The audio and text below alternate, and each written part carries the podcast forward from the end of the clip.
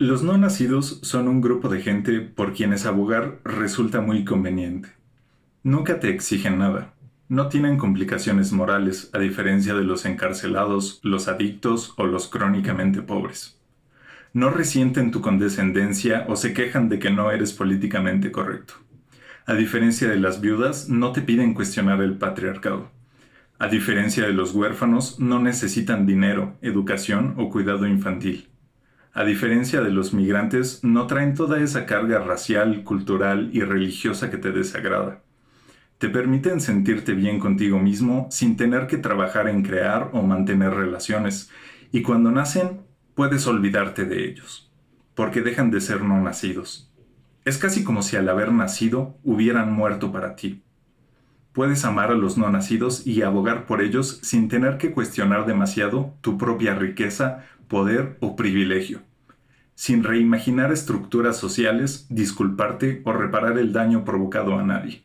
Son, en resumen, las personas perfectas para amar si quieres afirmar que amas a Jesús, pero en realidad te desagradan las personas que respiran.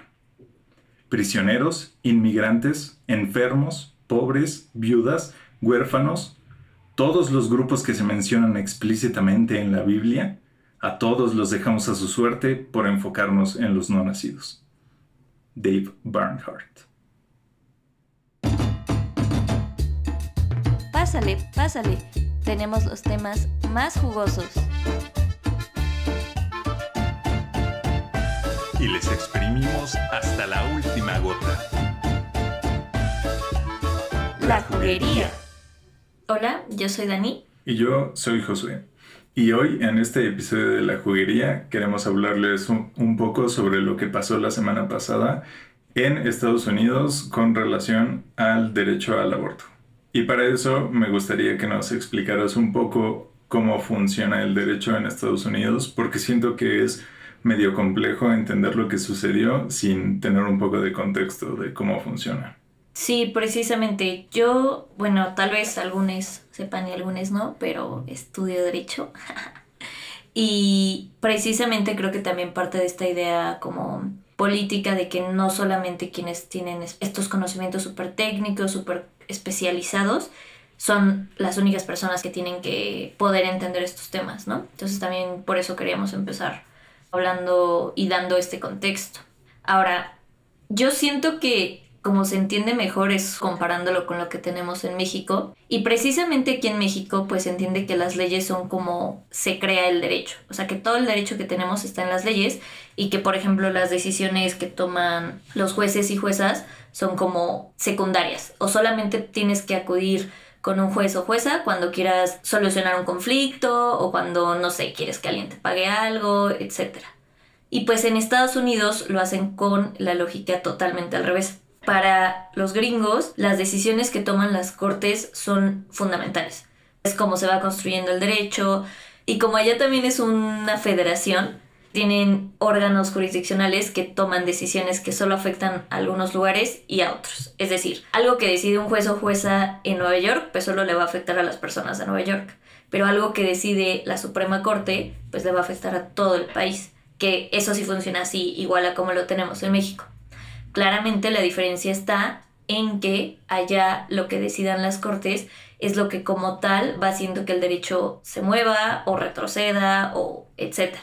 O sea, así se van sentando los cambios grandes y estas decisiones son las guías que se usan para después hacer las leyes. Y esto pasa, no diría que totalmente al revés en México, pero pues no es como lo entendemos la mayoría de las personas. Y teniendo esto en mente, también quería hablar un poco de lo que hacen estas figuras llamadas las Cortes Constitucionales, que aquí en México es la Suprema Corte de Justicia de la Nación y en Estados Unidos pues también es la Suprema Corte pero de allá, ¿no? Y lo que se supone que deberían de hacer los jueces y juezas aquí en México, ministros y ministras, es específicamente interpretar la Constitución.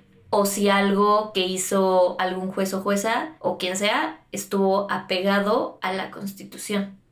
Y siento que partiendo de esto ya se puede entender mucho mejor en realidad qué fue lo que pasó. Porque Roe contra Wade que es como este caso por el cual se despenalizó el aborto en Estados Unidos, pues en realidad es un caso viejo, o sea, ya tiene como 50 años más o menos, y también por eso siento que es bastante impresionante lo que pasó. En ese entonces, Roe contra Wade nace de una mujer que aborta en Texas y su caso lo llevan a la Suprema Corte porque precisamente lo que querían hacer era que la Suprema Corte dijera que lo que hizo ella no estuvo mal, que lo que estaba mal era que se penalizara el aborto. Y cómo llegan a esta conclusión los jueces y juezas es que interpretan que en la Constitución existe un derecho a la privacidad y que dentro de ese derecho a la privacidad entra el derecho al aborto, porque obviamente es una decisión muy íntima el querer abortar o el no querer abortar y que justo el Estado, en este afán de que el Estado no puede estar decidiendo todo por ti, no puede decidir algo tan tan personal como el querer abortar. Y entonces hace un sistema bastante curioso de trimestres, diciendo, en el primer trimestre ninguna entidad federativa o ningún estado de Estados Unidos puede prohibir absolutamente el aborto. En el segundo trimestre puede tener algunas regulaciones y en el tercer trimestre ya, cada entidad, cada estado decide. Ese era el caso. Lo importante es que sí servía como un umbral de protección si la Suprema Corte ya había dicho esto, ningún estado, ninguna entidad federativa podía dictar una ley que fuera en contra de lo que ya había dicho la Suprema Corte. Y así es un poco lo diferente, porque aquí en México lo que pasa, y ya después profundizaremos en el tema, es que los estados en principio no deberían hacer leyes que fueran en contra de lo que ya dijo la Suprema Corte, pero pueden, y sí pueden entrar, hacerse valer, entrar en vigor, lo que sea, hasta que alguien no va y le dice a la Suprema Corte como de, oye, este, por ejemplo, lo, creo que esto pasó en Nuevo León y en Oaxaca, que protegían la vida desde la concepción, y lo digo porque así lo dicen ellos, y entonces alguien fue y le dijo a la Suprema Corte de aquí en México, como, oye, están haciendo una ley que va en contra de algo que tú ya dijiste diez mil veces, porque aquí la Suprema Corte en México sí ya ha dicho muchísimas veces que sí existe el derecho al aborto, que no se puede penalizar de forma absoluta el abortar, que no se puede obviamente proteger la vida desde la concepción, lo que sea que eso signifique.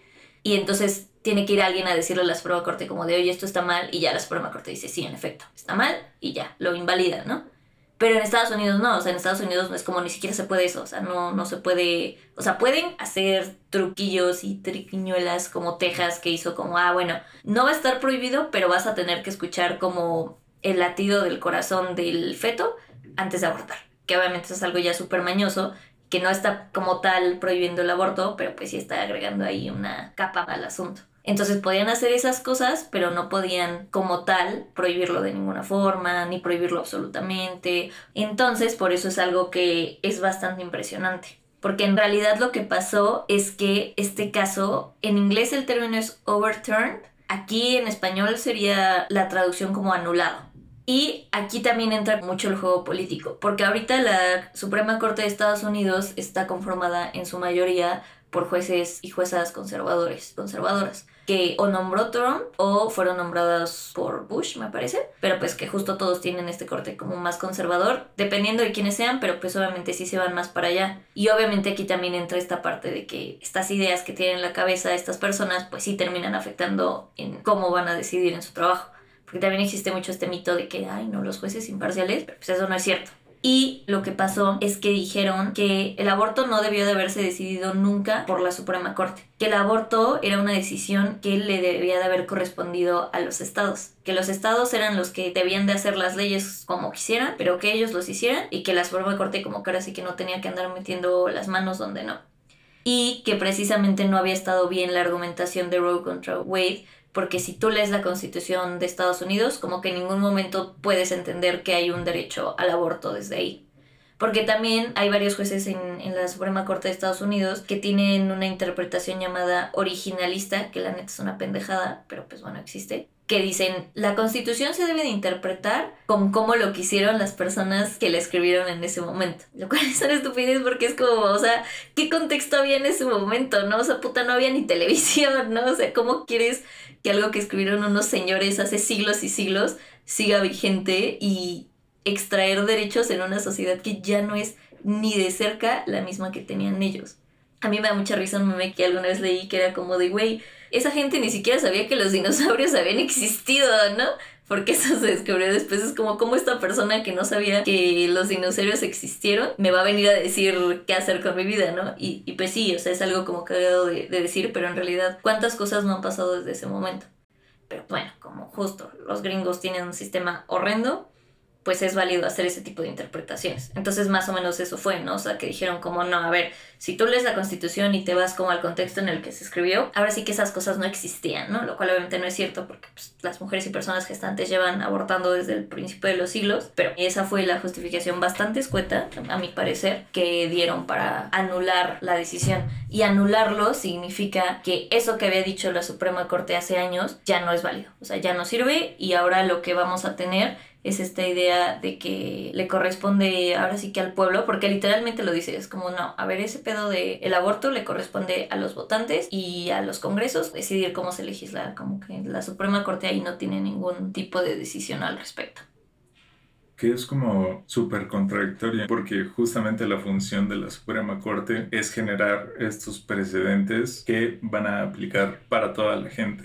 Literalmente decir nosotros no debimos de interferir en eso, es anular su misma función. Además, se me hace súper mañoso desde el principio el decir eso le corresponde a los votantes y a los congresos locales por la manera en la que funciona la representatividad en Estados Unidos. Lo vivimos las elecciones pasadas que estaban sucediendo y en México no entendíamos nada de lo que estaba sucediendo y lo que pasó es que si contabas los votos individuales no estaban votando por Trump, pero lo que sucede es que ahí en cada región los votantes seleccionan a un representante y ese representante vota como lo que esa persona considera que es lo que quiere el sector al que representa, que además tiene como otra capa todavía de maña porque en Estados Unidos se puede anular el derecho al voto para algunas personas como ex convictos que pierden su derecho al voto. Y que eso es lo que hicimos porque también siento que tenemos acá súper idealizado, y no me refiero a la población en general, sino por los productos culturales, o sea que Estados Unidos es aquí el epítemo de la libertad, de la democracia, de todos pueden hacer lo que quieran. Y justo este tipo de cosas, o sea, tanto lo del voto, que es un sistema y que cada que hay elecciones dicen como, güey, este sistema está de la verga, o sea, todos los comentaristas de todo el mundo es como, o sea, está psicótico intentar explicarlo incluso, ¿no? Es como, como que yo elijo a alguien que según va a elegir por mí y cómo yo me aseguro, o sea, qué tal que yo le vendí a todo el mundo que yo era el más progre de los progres y llego y voté por Trump y nadie va a saber si lo hice o no. Y que literalmente puedes medirlo, ¿no? O sea, literalmente el pueblo te está diciendo, la mayoría no quiere a Trump y tú dices como, mm, no, yo creo que sí, mi pueblo mayoritariamente quiere a Trump, ¿no? Y votas de esa manera y nadie puede hacer más. Precisamente, y creo que también su sistema de derecho no es que esté mal concebido como tal, pero sí es muy frágil. En general casi todos los sistemas de derecho son como frágiles, ya sea o porque son muy restrictivos al cambio o al contrario, es muy fácil que cambie. Entonces creo que eso también demuestra mucho que en general casi todo lo que hace Estados Unidos lo vemos así maravilloso y te lo pintan justo en Avengers como wow, Estados Unidos salvando a todo el mundo siempre. Y en la realidad, o sea, tienen una sociedad súper ya podridísima y también este tipo de cosas que es como, güey, como cinco hombres están decidiendo, bueno, y una mujer, están decidiendo el destino de miles y millones de mujeres y personas gestantes en Estados Unidos. O sea, lo mismo, una de esas cosas que no le vamos a poder explicar a los aliens, ¿cómo rayos incluso yo diciéndolo me siento como estúpida, ¿no? Es como, ¿cómo eso puede ser posible? Y de algo tan íntimo aparte. Y que eso me lleva a otra cosa de la que quería hablar, que es el derecho ahorita está sirviendo como una herramienta de dominación y de segregación en este caso en específico. Uno de los puntos donde podemos verlo es justamente en este sistema de representatividad que, como mencionaba, algunas personas pueden perder el derecho a votar y obviamente esas personas que, como dije, son ex convictos, la mayoría de los tiempos vienen de un contexto de pobreza y de segregación racial y obviamente esas personas, por lo tanto, están perdiendo su derecho a ser debidamente representadas. Y que precisamente siento que es lo que está pasando mucho ahorita con este tema del aborto. En realidad, ¿qué significa prohibirlo en el sentido de a quiénes les va a afectar. Porque aquí como lo vemos, y regreso al tema, el derecho lo que está haciendo es poner una restricción súper extrema en la vida de las personas. Porque, a ver, esta idea de, bueno, que los estados decidan, obviamente va a partir mucho de qué va a decidir Texas. Puta, pues que nadie aborte y fin, ¿no? o Missouri, ajá, exacto. Entonces, es como esta decisión súper diferenciada que va a terminar pasando. Ah, porque algo que se me fue a explicar que creo que también es muy interesante que existe algo llamado trigger laws, que serían como leyes que entran en automático, por decirlo de alguna forma. Hagan de cuenta que Texas y todos estos estados ultra mega conservadores, desde que pasó Roe contra Wade hace 50 años, habían hecho leyes que prohibían el aborto o lo restringían severamente o decían solo en caso de violación, bla, bla, bla que obviamente no podían hacer esto por Roe contra Wade, pero al final de las leyes muy mañosamente ponían, y esta ley va a entrar en vigor a partir de que Roe contra Wade sea anulado, ¿no? Que fue lo que pasó. Y entonces, ahorita, por ejemplo, había estados que decían justo a partir de que sea anulado y había estados que decían 30 días después de que sea anulado. Y pues precisamente lo que va a pasar es que ya va a empezar a tener efecto eso, ¿no? O sea, en el instante que eso pasó, hay estados que ya automáticamente prohibieron el aborto. Y justo el derecho aquí está afectando a un grupo muy específico de personas que aparte creo que tiene efectos diferenciados. Sí, que justamente va en contra del principio de equitatividad. O sea, si tú, por ejemplo, arbitrariamente naciste en Texas, que va a ser uno de los estados que van a tener una prohibición total, ya no vas a tener el mismo acceso al aborto que tendría una persona que nació en uno de los estados más liberales, ¿no? y que además obviamente existen las brechas económicas y sociopolíticas que también van a ser limitantes para quién va a tener acceso a lo que justamente debería ser un derecho accesible para todos y todas. Sí, precisamente. Y creo que es igual como muy significativo de cómo el capitalismo y el derecho ahí hacen una sinergia muy particular, precisamente porque, a ver, las mujeres y personas gestantes que tengan el dinero van a poder ir, por ejemplo, no sé, de Texas a California para abortar y fin, se el problema, o de Texas acá en México ya incluso. Pero precisamente cómo esto va a afectar a las personas que no tienen esa capacidad económica y cómo eso precisamente sigue haciendo estas segregaciones de las que siento que ni siquiera la debieron de haber pensado, ¿no? O sea, obviamente los jueces y juezas que decidieron este pedo, es como, no creo que por su mente haya pasado que quien te vaya a tener los medios para abortar, va a seguir abortando. Fin. Yo creo que sí, y creo que justamente algo que sucede mucho es que saben que están del lado correcto. o sea, siento que muchos de los que legislan es como de, sí, a mí me importa un bledo, esto me hace verme bien con toda la gente conservadora.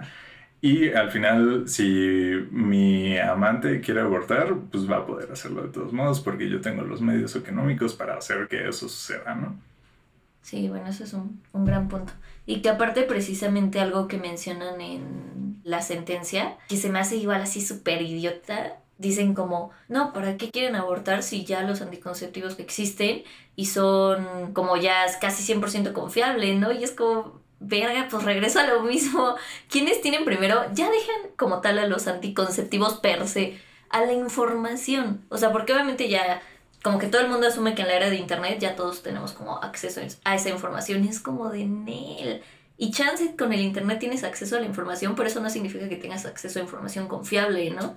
Y además que no toda la gente tiene acceso a internet. Precisamente. Y bueno, ese es el primer paso. Ahora, tener el dinero, sobre todo en Estados Unidos que no tienen un sistema de salud gratuito, ¿quiénes tienen el dinero para comprar anticonceptivos, no? O sea, desde un condón hasta pastillas, hasta... Porque justo lo que decían, ¿no? Es como de, ay, no, pues ya, si combinas dos, pues ya es como imposible que te embaraces. Y es como, sí, ¿cuánto cuesta una bendita caja de condones y cuánto cuestan las pastillas anticonceptivas, las que se toman diario, ¿no? Y aparte, bueno, sin mencionar los efectos catastróficos que tienen hormonalmente. Claro pero pues precisamente es eso, o sea, también como dices, parten mucho de una idea del privilegio y de que todos tienen acceso a esas cosas y es como, no. Y que además las mismas asociaciones de médicos han salido a pronunciarse en contra de estas nociones de que los anticonceptivos son 100% accesibles y 100% seguros. Ellos mismos dicen no lo son y la gente debería tener acceso al aborto por eso. Exactamente. Y justo creo que aquí entra la parte de qué significa en realidad prohibir el aborto. ¿Qué tiene de contenido detrás? Porque si lo ves desde una lógica hiperracional así, ya no digamos como teórica en el sentido de que el Estado no debería de intervenir a ese grado en nuestros cuerpos. Desde una lógica así, la más utilitarista, al Estado le sale mucho más barato garantizar el acceso al aborto que pagar toda la seguridad social que va a requerir una persona durante absolutamente toda su vida. O sea, digamos que desde todas las perspectivas es una decisión racional en un inicio, ¿no? Y que se vinculan con el escrito del inicio que menciona, es muy fácil defender a los no nacidos porque en cuanto nacen te olvidas de ellos. Y obviamente el Estado está haciendo justamente eso, ¿no? No se está preocupando por garantizar ninguna de las necesidades de esos niños que van a nacer por la prohibición al aborto, solamente se preocupa porque la prohibición esté ahí. Y tan es así que, por ejemplo, la misma semana volvieron a hacer como una argumentación similar con el derecho a las armas, ¿no? O sea, que es como, a ver, sí, sí tengo derecho a un arma, pero no tengo derecho a abortar, ¿no? Y precisamente dijeron lo mismo, es como de no, la Suprema Corte no puede estar diciendo quién sí tiene armas y quiénes no y hasta qué punto, o sea, justo qué restricciones tienes para comprarla. Eso se lo dejo a los estados y es como, a ver, ¿Nos importan o no nos importan las infancias? No sé cuántos tiroteos escolares no hay en Estados Unidos, que ya de verdad es una crisis que a mí hasta me da miedo pensarlo, literalmente me da miedo por lo común que es. O sea, los tiroteos en general, pero más los escolares y más lo digo porque esta lógica de estar en contra del aborto me va muy como, ay, alguien piense en los niños.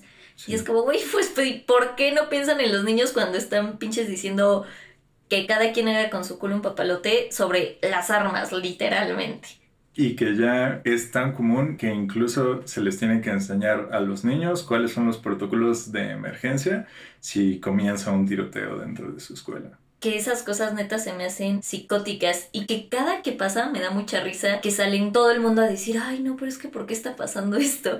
Y un buen de gente diciendo, a ver, Vamos a analizarlo así desde el pragmatismo más puro y duro. ¿Cuál es el único país que tiene regulaciones tan tan laxas para las armas? Estados Unidos. ¿Será una coincidencia que aquí es donde más pasan estas chingaderas? Pues no. Pero pues una vez más, justo como dijiste, es mucho regresando al texto del principio, de se están basando en una lógica obviamente de una moral hiper mega cristiana y como muy de superioridad de sentirme bien conmigo mismo, que parte también mucho de que en realidad es muy fácil por el contexto hiper patriarcal en el que vivimos amenazar los derechos de las mujeres y de las personas gestantes. Como ya existe un ambiente que es violento per se para estos grupos y ya existe también toda esta ola de gente que quiere controlar a las mujeres a toda costa, entonces el camino perfecto o la intersección perfecta de estos dos grupos es decir que no aborten. Y creo que es súper importante también mencionar cómo se inserta aquí este contexto patriarcal. En realidad no es una búsqueda, como ya lo dijiste, por el bienestar de las infancias. En realidad es buscar seguir controlando el cuerpo de ciertos grupos de la sociedad. Y esto me gustaría conectarlo con dos nociones, vamos por partes si quieres, que la primera es que me impresiona también mucho que literalmente se siente como que este es todo un país todo un sistema de gobierno actuando como un hombre individual sin gestión emocional en un momento de crisis. Y eso se me hace gravísimo, ¿no? O sea, cómo hemos construido todos estos sistemas que parecen tan complejos y que parecen ser creados desde una visión de cómo podemos hacer un sistema infalible, ¿no? Para todos vivir de la mejor manera posible y que tenga esta falla tan garrafal que es el patriarcado que lo mancha todo a tal grado de que todo ese sistema actúa como si fuera, como ya dije, un individuo sin emocional. Claro, y que creo que aquí entra igual un tema que, me, que quería mencionar y es precisamente, me voy a poner un poquito técnica, pero en realidad es una idea como muy, muy bella de defender.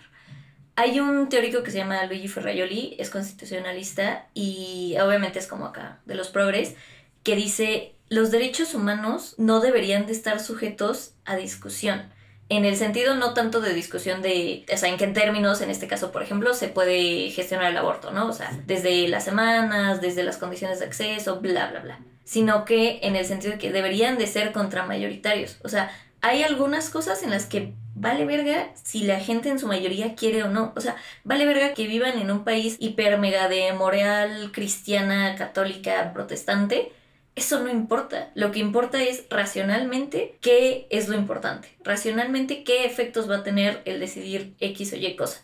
Y que es mucho, esto también, por ejemplo, entra mucho en la discusión de las parejas del mismo sexo, que es como, güey, da igual si le va a afectar a tu tía cristiana este, emocionalmente y psicológicamente que las personas del mismo sexo nos podamos casar, eso da igual. Lo importante es que tu función como Estado no debería de ser qué le va a gustar a la gente y qué no, o qué me va a hacer ganar las elecciones en noviembre y qué no. Lo importante debería de ser que en realidad va a proteger a las personas. Y esto se vincula, dimos toda la vuelta, hacia el segundo punto que quería yo tocar, que es cuando se vulnera un derecho humano, ya se puede vulnerar cualquiera. Y esto lo expresa la escritora y activista Gloria Steinem muy bien con la frase, el autoritarismo comienza con el control sobre el cuerpo de las mujeres. Haciendo alusión a Hitler y Mussolini, que justamente sus primeras violaciones hacia los derechos humanos fueron prohibir el aborto. Y precisamente hay un punto súper revelador de esto en la misma, no me acuerdo si fue en la sentencia como tal o en algún voto de un juez en particular, pero sé que lo dijo un juez de la corte este, gringa, que dijo como, y esto que acabamos de hacer, quiero que revisemos también las sentencias que hablan sobre matrimonio entre personas del mismo sexo, sobre este otra, hay una cosa súper psicótica que tenían en Estados Unidos que era prohibir el sexo anal, pero obviamente no era una prohibición que persiguiera a las parejas heterosexuales, ¿no? O sea, era una prohibición que servía específicamente para que las parejas del mismo sexo no tuvieran sexo homosexual y que si los cachaban era como, ay, no, a ver, lo estoy persiguiendo por sodomita, no por gay, o sea, que obviamente esto nunca se lo hicieron a los heteros. Entonces, como decir, tenemos que ahora revisar todas estas otras cosas, a ver si no, como que van también por esa lógica. Y que eso es súper impresionante, el efecto, o sea, que no es algo que estemos imaginándonos tú y yo, ¿no? O sea, es algo que la lógica sí va mucho por ahí de las personas que literal tienen el poder de tomar estas decisiones. Sí, es como, ya pude quitarles este derecho, ya puedo quitarles cualquiera y que precisamente los grupos conservadores se mueven muchísimo así, o sea, no es nada más como, ay, tengo un grupo conservador en contra del el aborto, ¿no? No, tengo un grupo conservador que aparte también odia a los gays y a no sé quién, o sea, como que ya es mucho más fácil ir insertando estas lógicas si lo haces como un problema de todos estos grupos vulnerables a nada más como una cosa en específico y me quedo ahí. Y precisamente creo que otro tema muy importante es qué efectos tiene en realidad el prohibir una conducta. Porque yo siento que en la mente de estas personas, y me refiero ya no de los jueces y juezas, sino como de todos estos lobbies hiperconservadores, es como, güey, si prohibimos el aborto, ya no va a pasar. No es cierto. Se ha demostrado una y otra y otra vez con todos estos temas de regulación contra prohibición que el prohibir algo no desincentiva las conductas, que es algo que pasa, por ejemplo, mucho con todo este tema de las drogas. Como a ver, si tú prohíbes una droga, lo único que vas a hacer son mercados negros. Fin. Y con el aborto pasa exactamente lo mismo. O sea, si tú prohíbes abortar o lo haces sumamente restrictivo, lo único que va a pasar es que las condiciones de acceso se van a hacer horribles. Que ahora entonces justo de poder abortar en una clínica, pues ahora voy a tener que abortar en condiciones que quién sabe cómo. O digo, y no quiero caer como en esta idea de que los abortos en casa son inseguros y lo peor y la muerte y lo que sea, pero bueno, digamos que desde el sentido psicológico, o sea, de que va a estar mucho más estigmatizado el abortar, o sea, desde ahí ya va a tener un efecto diferenciado en justo, ay, no estoy haciendo una conducta ultra restrictiva, y también va esto a conllevar que, por ejemplo, las mujeres o personas gestantes lo busquen hacer solas, ¿no? Porque es como, a ver, si yo quiero abortar en Texas, ¿a quién chingados le voy a pedir ayuda? Si ya desde el derecho se hizo legítima la idea de que sí está bien que decidan sobre nuestros cuerpos otras personas. Y que sí es además cierto lo que mencionas de que también lleva a hacerlo en condiciones que no son seguras. Y quería mencionar una cifra que es actualmente, o sea, antes de esta prohibición, el abortar de manera insegura contribuye al 13% de las muertes de personas gestantes, que se traduce en entre 68 mil y 78 mil muertes anuales, lo que es, promediando las dos cifras, 200 muertes todos los días alrededor del mundo y que es algo súper cabrón porque ¿cómo puedes ver esas cifras y decir, ah, pues la solución es prohibirlo? O sea, algo tan simple, tan reduccionista y también que obviamente, como ya lo dijimos, parte de una moralidad súper específica que qué pinche afán de imponerla en el mundo. Y también por eso se me hace, de verdad, los tiempos que están viviendo en Estados Unidos, qué impresionante. A mí no me gusta mucho ser propagandista de estas ideas de, ay, lo que pasa en Estados Unidos le afecta a todo el mundo porque eso no es cierto. Pero como que sí estar viendo, o sea, a mí lo que se me hace revelador es que ya por fin se está viendo qué tipo de sociedad realmente es la gringa, ¿no? O sea, qué tipo de gente es, qué tipo de soluciones simplistas, este, super basura, super que ya está demostrado una y otra vez que no sirven, le buscan a sus problemas. O sea, que neta, nomás porque un grupo de loquitos creen unas cosas, pues ya hasta ponen de presidente a Trump. O sea, como que todas esas cosas es como, güey, neta, qué horror. Y, o sea, sí lo siento mucho por las personas que se ven a ver afectadas por esta decisión. Claro. A pesar de que siento que es cierto lo que dices de que a veces pensamos que lo que sucede en Estados Unidos como que afecta a todo el mundo y cuando en realidad no es así. Pero sí siento que hay cierto peligro en esta situación, porque para empezar, sí es muy cierto que en México se basa mucho en la manera de legislar en Estados Unidos, porque justamente en nuestra mente es como el sistema superior que sí funciona y que intentamos copiar, ¿no? Y a pesar de que actualmente la tendencia es la contraria, que justamente se está luchando para la legalización del aborto y ha habido avances en esa lucha, siento que sí es una oportunidad para los grupos conservadores de tomarlo como estandarte, ¿no? Para hacer frente a esa lucha. Que aquí en México sí se han hecho muchos esfuerzos y siento que también por ese lado yo me quedé tranquila, al menos por lo que respecta en este país, porque en los últimos años, o sea, antes solo era legal abortar en la Ciudad de México, bueno, en aquel entonces el Distrito Federal, y que es una lucha bastante reciente, de hecho, o sea, en muy poquitos años ya se ha logrado en muchas otras entidades federativas y que creo que la tendencia es esa y que también es lo que había dicho al principio, la corte acá sí es súper progre, gracias a Dios, y también ya ha emitido muchísimas sentencias que dictan como estas directrices muy específicas de no se puede prohibir de ninguna forma, absolutamente, no se puede prohibir por violación si eres menor de edad, es una pendejada que te pongan 10.000 este, requisitos más. O sea, como que ya están sentando precedentes muy fuertes en este sentido, que creo que eso es algo que nos posiciona bien y que precisamente otra cosa que quería rescatar es que a raíz de la prohibición siento que pasa al revés, que México tiene mucho que enseñarle, sobre todo desde la organización, digamos, comunitaria y horizontal, a las personas a las que les vaya a afectar esto en Estados Unidos.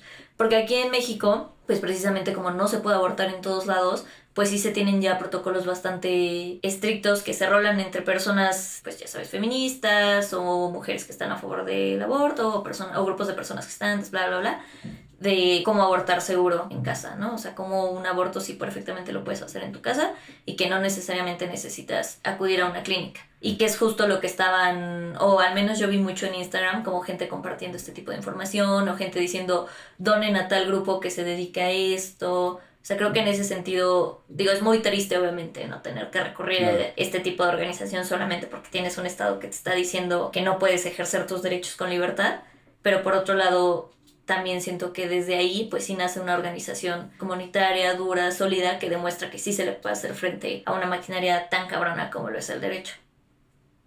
Y para terminar esta vez queríamos decirles algunas organizaciones a las que pueden donar que justo se dedican a la defensa del derecho al aborto aquí en México y eso obviamente significa muchas cosas, ¿no? Son organizaciones desde que llevan estrategias jurídicas para precisamente ir ganando derechos en la Suprema Corte u organizaciones que sí se dedican como tal a hacer acompañamiento para abortar de forma segura, por ejemplo en los estados donde no es legal. Y está Las Libres, Morras Help Morras, el Fondo María, la UNACE, Gire, Cuatlicue Viva, María Aborteras, la Red Define MX y bueno, esas son algunas y pues solo lo queríamos dejar ahí porque pues obviamente es importante seguir promocionando este tipo de luchas.